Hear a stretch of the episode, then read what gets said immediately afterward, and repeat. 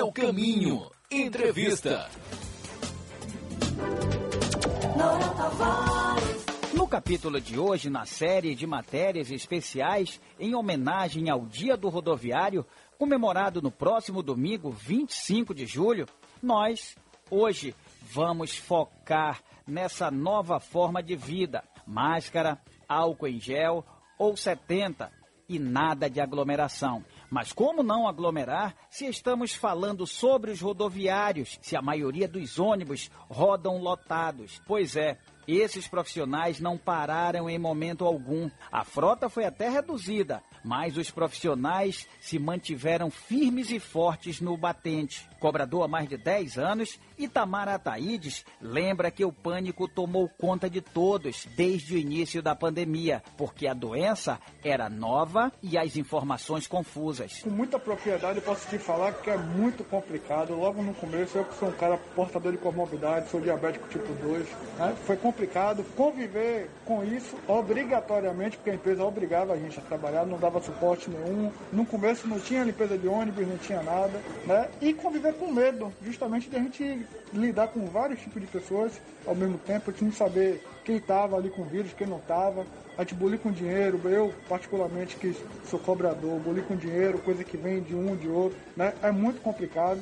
A gente tem que aprender a conviver com isso, né? Mas atrapalhou muito. Foi 40 vidas ceifadas aí de rodoviário durante essa, essa pandemia. Preocupados com a saúde, os trabalhadores começaram a pressionar as empresas. E depois de rodadas de negociações entre sindicato, prefeitura e empresários, algumas medidas de enfrentamento à doença foram tomadas. Lembra Daniel Mota, diretor de comunicação do Sindicato dos Rodoviários. Foram várias reuniões com o Poder Municipal, foram várias tentativas de explicar para o secretário de mobilidade, para os empresários, que tem que haver a, protetividade, ou seja, máscara, a questão do álcool em gel, e a higienização dos ônibus, que a gente, inclusive também uma, uma redoma, ou seja, como é nos táxis e nos, nos veículos de aplicativo, um plástico para proteger é, o motorista do, do usuário que pode estar chegando contaminado, até assintomático. Então foi uma luta incansável. A gente percebe que não é fácil, são praticamente quase um milhão de passageiros que a gente transporta por dia, eles dizem que não é isso, mas percebe que é isso. E aguardar agora para que essa segunda onda não atinja a categoria. Há quase dois anos, o Brasil vive esse novo normal e os cuidados com a saúde devem ser mantidos, tanto pelos rodoviários quanto pelos passageiros. Lucinéia Pinheiro trabalha no sistema há 20 anos. Ela começou como cobradora e há quatro anos dirige um ônibus da linha Cabula 6 R2 Ribeira. A motorista relata que, além da responsabilidade de conduzir um ônibus, muitas vezes precisa lembrar ao passageiro o uso da máscara. E com esse período que nós estamos vivendo de pandemia, estamos tendo, tendo um pouco de dificuldade em auxiliar os passageiros a não se aglomerar e, ao mesmo tempo, utilizar, utilizar a máscara.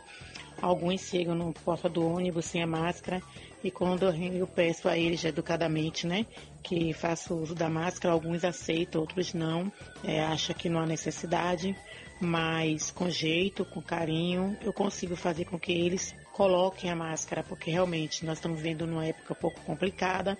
O transporte está andando cheio, a linha inclusive que eu faço, além de longa, ela anda cheia indo e voltando. Então faz-se necessário que todos tenham cuidado de usar máscara, de usar o álcool gel ao entrar e ao sair do ônibus.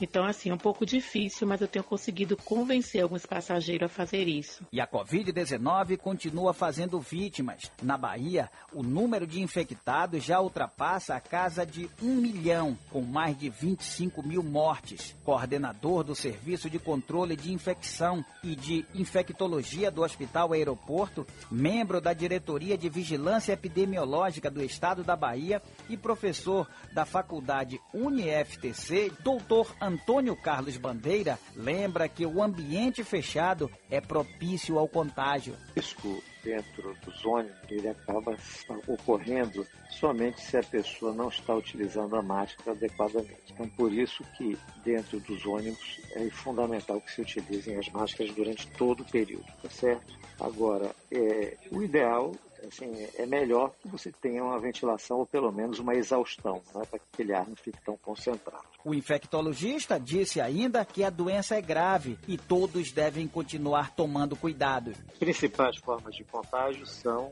através de gotículas respiratórias, quer dizer, que a pessoa na hora que fala, tosse ou espirra, e de forma não tão intensa como essa, a transmissão por contato. A pessoa pode estar com o vírus na mão, quer dizer, tosse, espirra, bota a mão, e aí o vírus fica ali. E essa pessoa cumprimenta outra pessoa que não está contaminada, e essa outra pessoa leva a mão à boca, ao nariz ou aos olhos. Ouvinte Sociedade, amanhã tem mais. E nós vamos falar sobre transtorno de estresse pós-traumático para os rodoviários.